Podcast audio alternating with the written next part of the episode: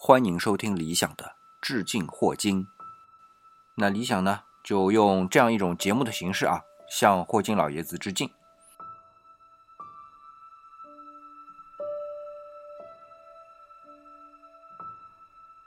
我们开始来分享第七章里边的内容啊。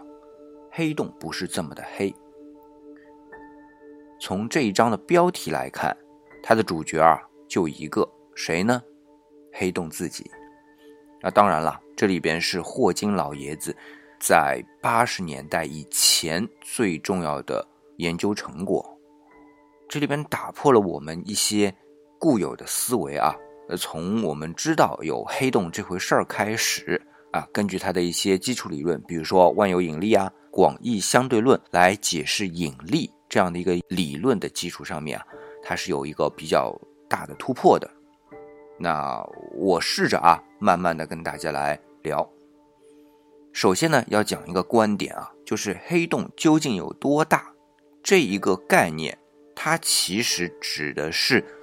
事件世界的总和，或者说我们能看得到光和看不到光的这个交界面，它的一个范围。因为从物质本身来说，它被压得非常非常的小。如果从广义相对论去判断的话，它是一个起点，就是说质量这么大的情况下面，体积进来小到无穷小。但是呢，我们说光，这在宇宙当中最快速度的光。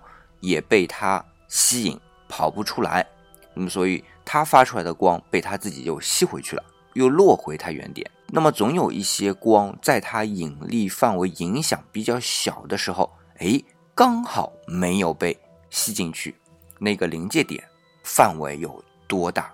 也就是说，它能作用对于光来说，让它吸引入它的核心的范围有多大？还记得上一章我提到的一个人吗？叫史瓦西啊，计算出他的一个半径啊，所谓史瓦西半径啊。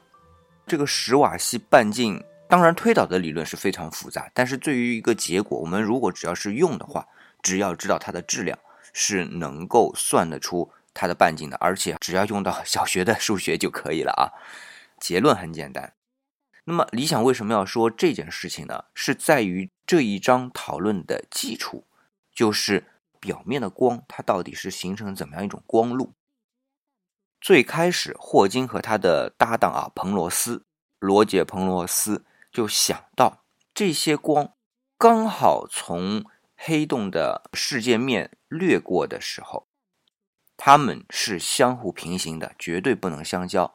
也就是只要一相交，我们说光是有干涉效应的。我曾经说过啊，像肥皂泡一样，就是光是有波的嘛，波有波峰和波谷。那么波峰和波峰一旦相触，它的振幅就扩大，那么就影响到它的一个光路。只要稍微影响一点点，它就会被吸引到黑洞里面去。所以能够在它那个表面平滑掠过的这些光。一定都是平行、相互不相交的。好，有了这样一个概念之后，我们就可以定义真正的黑洞的大小了。那么，这个黑洞的大小是越来越大还是越来越小？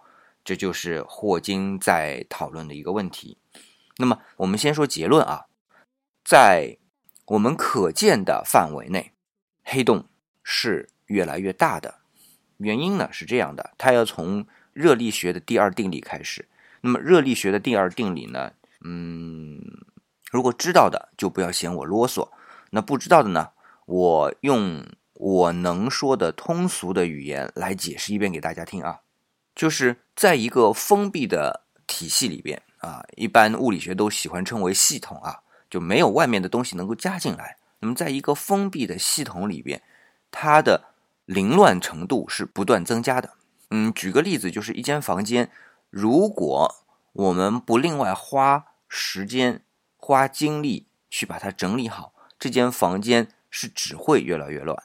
当然，这个乱的程度和里面摆放的东西和，比如说空气当中的灰尘啊什么的都一样。那么它的总和是越来越乱的。好，那么就回到我们黑洞里面去了。只要这个黑洞里边这个系统它的熵啊，我们称为熵啊，就越来越乱。这个我们抽象出一个词儿是“商”，就是火字边一个商人的“商”。它在这个系统里边熵是扩大的，就是说它是越来越乱的，那么它的这个世界边界啊就越来越大。因为通常的物质被吸进去的时候都是带有凌乱程度的，而且当两个封闭的凌乱系统组合在一起，它的和是大于两个凌乱系统的相加的和的，这个是很好理解的。那么接下来就要看它吸进去的是些什么东西。比如说，像上一期我们提到的天鹅 X 一这个位置的双星系统啊，一个是恒星，一个是黑洞，那么它当然就把那个恒星的物质不断的吸进去。但是你说在太空当中，其他地方都是真空了，它周围都是真空，还能吸什么东西呢？哎，它吸了很多虚粒子进去，是什么情况呢？这要讲到真空了。我们有一句话啊，叫做真空不空。那当然，在我们宏观的世界里边。真空基本上就是没有东西了，但是我们的引力啊，我们的很多场，它都是可以用粒子的状态来表示的。那这种状态不是仅仅停留在理论或者书面的计算上面，它是实实在在存在的。而且呢，我们的粒子状态啊，表示出来的情况，我们通常用的一个词儿啊，现在觉得很玄乎的叫场啊，所以有什么什么统一场论啊，这个场那个场的引力场、电磁场。那么这个场是什么东西呢？它其实就是一种虚粒子，呃，我也曾经说过，虚粒子就是质量比较轻的基本粒子。那么这些空的地方，它是不断的有什么呢？就正负粒子啊，湮灭、分裂、湮灭、分裂。那么湮灭的时候呢，就是正负粒子撞在一起，然后有一些能量就散发出来，然后呢，它就再也找不着了。那么但其实呢，散发出来之后，它就又形成新的粒子嘛，能量也是粒子的一部分嘛，对吧？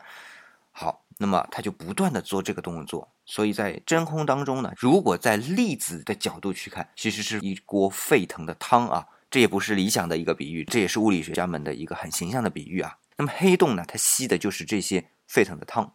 我们想啊，它分裂出来的粒子，因为我们一正一负，就是一个正粒子一个反粒子，当正粒子。被吸进去了，那么反粒子原来是配套的一对，对吧？正好湮灭，那么被吸进去另外一个怎么样？就像夫妻 两个人吵架，对吧？分开之后，一个人走开了，另外一个人什么没人管了，他就逃了嘛，就走开了，就能想到哪儿去到哪儿去了。本来是相互制约的一个小家庭啊，这个东西呢，就不断的向外去辐射，也就是今天我们经常在科普文章里面看到的什么霍金辐射。指的就是黑洞辐射。黑洞辐射就是从宏观来说，好像是黑洞向外辐射的一些物质。那么这些物质就是它被吸进去的真空当中的分裂出来的正离子吸进去了，负离子跑出来了，负离子吸进去了，正离子跑出来了。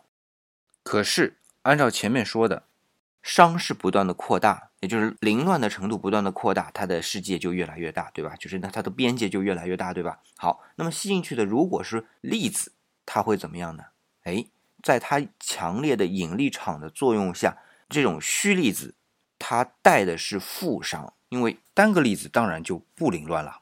那么当它被吸引进去之后，它会和内部的其他凌乱的粒子进行什么？进行湮灭。也就是它是不断的减少黑洞的熵的，就黑洞的内部的凌乱程度减少的。那也就是说，当它吸了这种东西越来越多，它的体积就会越来越小。所谓的黑洞蒸发，这就是霍金提出的霍金辐射之后所说的黑洞会消失的。那么这个消失，比如说是太阳十倍左右质量的这种黑洞蒸发，完全需要多长时间呢？霍金计算了一下啊，需要一百亿亿亿亿亿亿亿亿年，也就是一后面跟六十六个零才能全部蒸发掉。那么我们宇宙到现在多少呢？宇宙到现在大概也就一百亿至两百亿年吧。也就是说，从目前的角度来说，那种十倍于太阳质量的黑洞，在宇宙的生命里边是不可能消亡掉的。在这个计算当中啊，有一个效应我们要考虑进去。那就是假设宇宙是不断的膨胀的，那么我们说过微波背景辐射，当微波背景辐射继续低下去，低到二点七个 K，也就是说比零下两百七十三点一五度高两点七度的时候，哎，用我们摄氏度来算啊，那么会得出刚才说一后面跟六十六个零这些年才消失这样的一个结果啊，否则时间就可能更长了啊。但事实上呢，霍金又给出了另外一个答案，什么呢？就是还记得我们上一次也说过，宇宙当中到底有多少黑洞啊？那么也就是在宇宙大爆炸的初期，那些物质致密的时候，那种黑洞啊会形成的非常多的啊。按照这个理论，因为它非常致密嘛，会不断的产生黑洞。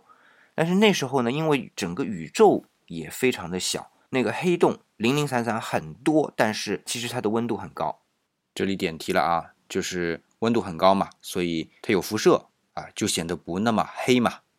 那么按照计算，这些黑洞呢，差不多到今天也都蒸发完了。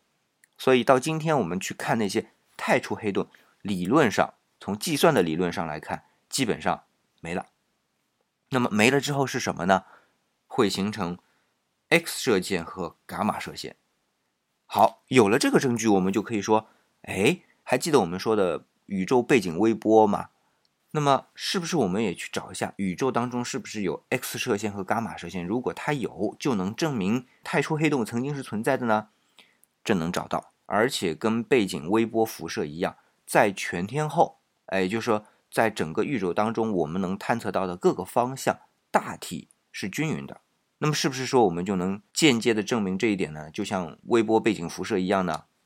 不是，因为 X 射线和伽马射线在宇宙当中有非常非常多的星体能够发出，那么在一个相当大的程度里边，它可以等同于相对均匀的，所以这个并不能完全证明说我们的宇宙存在过太初黑洞并被蒸发完了，也就是不能证明霍金的。黑洞辐射这样的一个理论，那霍金不甘心啊，他又通过了一个计算啊，算出太初黑洞的密度是多少呢？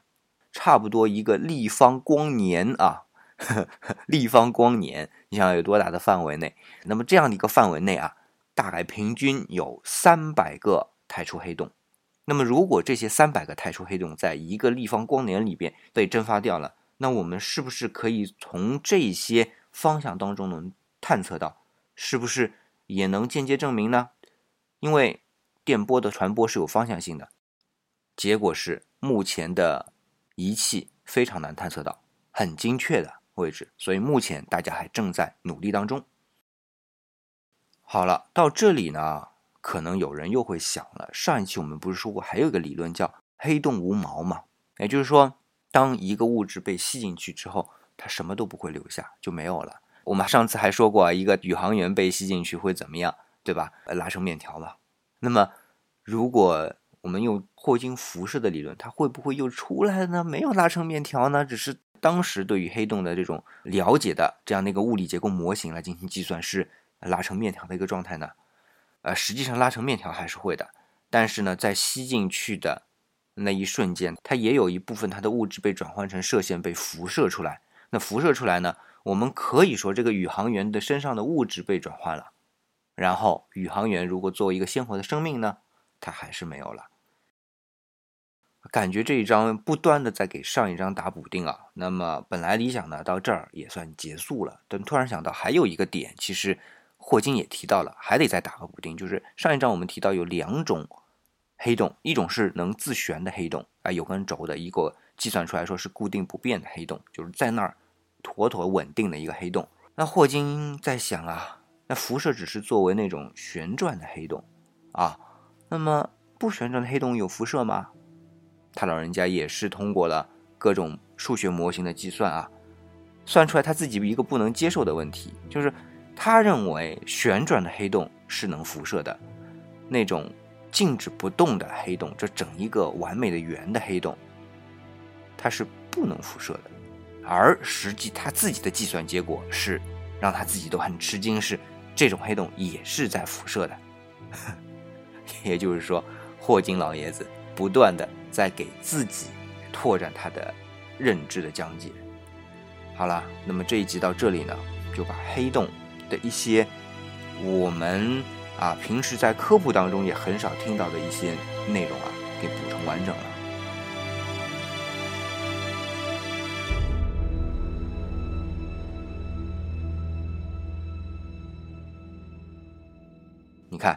霍金老爷子自己也是在自己的研究当中不断的去升级他的认知的，很有意思啊。那些数学模型在那里，我们人的认知在另外一个地方。当他们结合起来的时候，会得出一种和我们直觉感受或者粗略估摸的结果大相径庭的。这可能就是科学的魅力所在。好了。那么这一集呢，我们就讲完了。那么至于像黑洞这样的命运，姑且是我刚才提到的那种可能会蒸发完的。那么宇宙它的命运又是如何呢？请关注下一期我们的节目《宇宙的起源和命运》。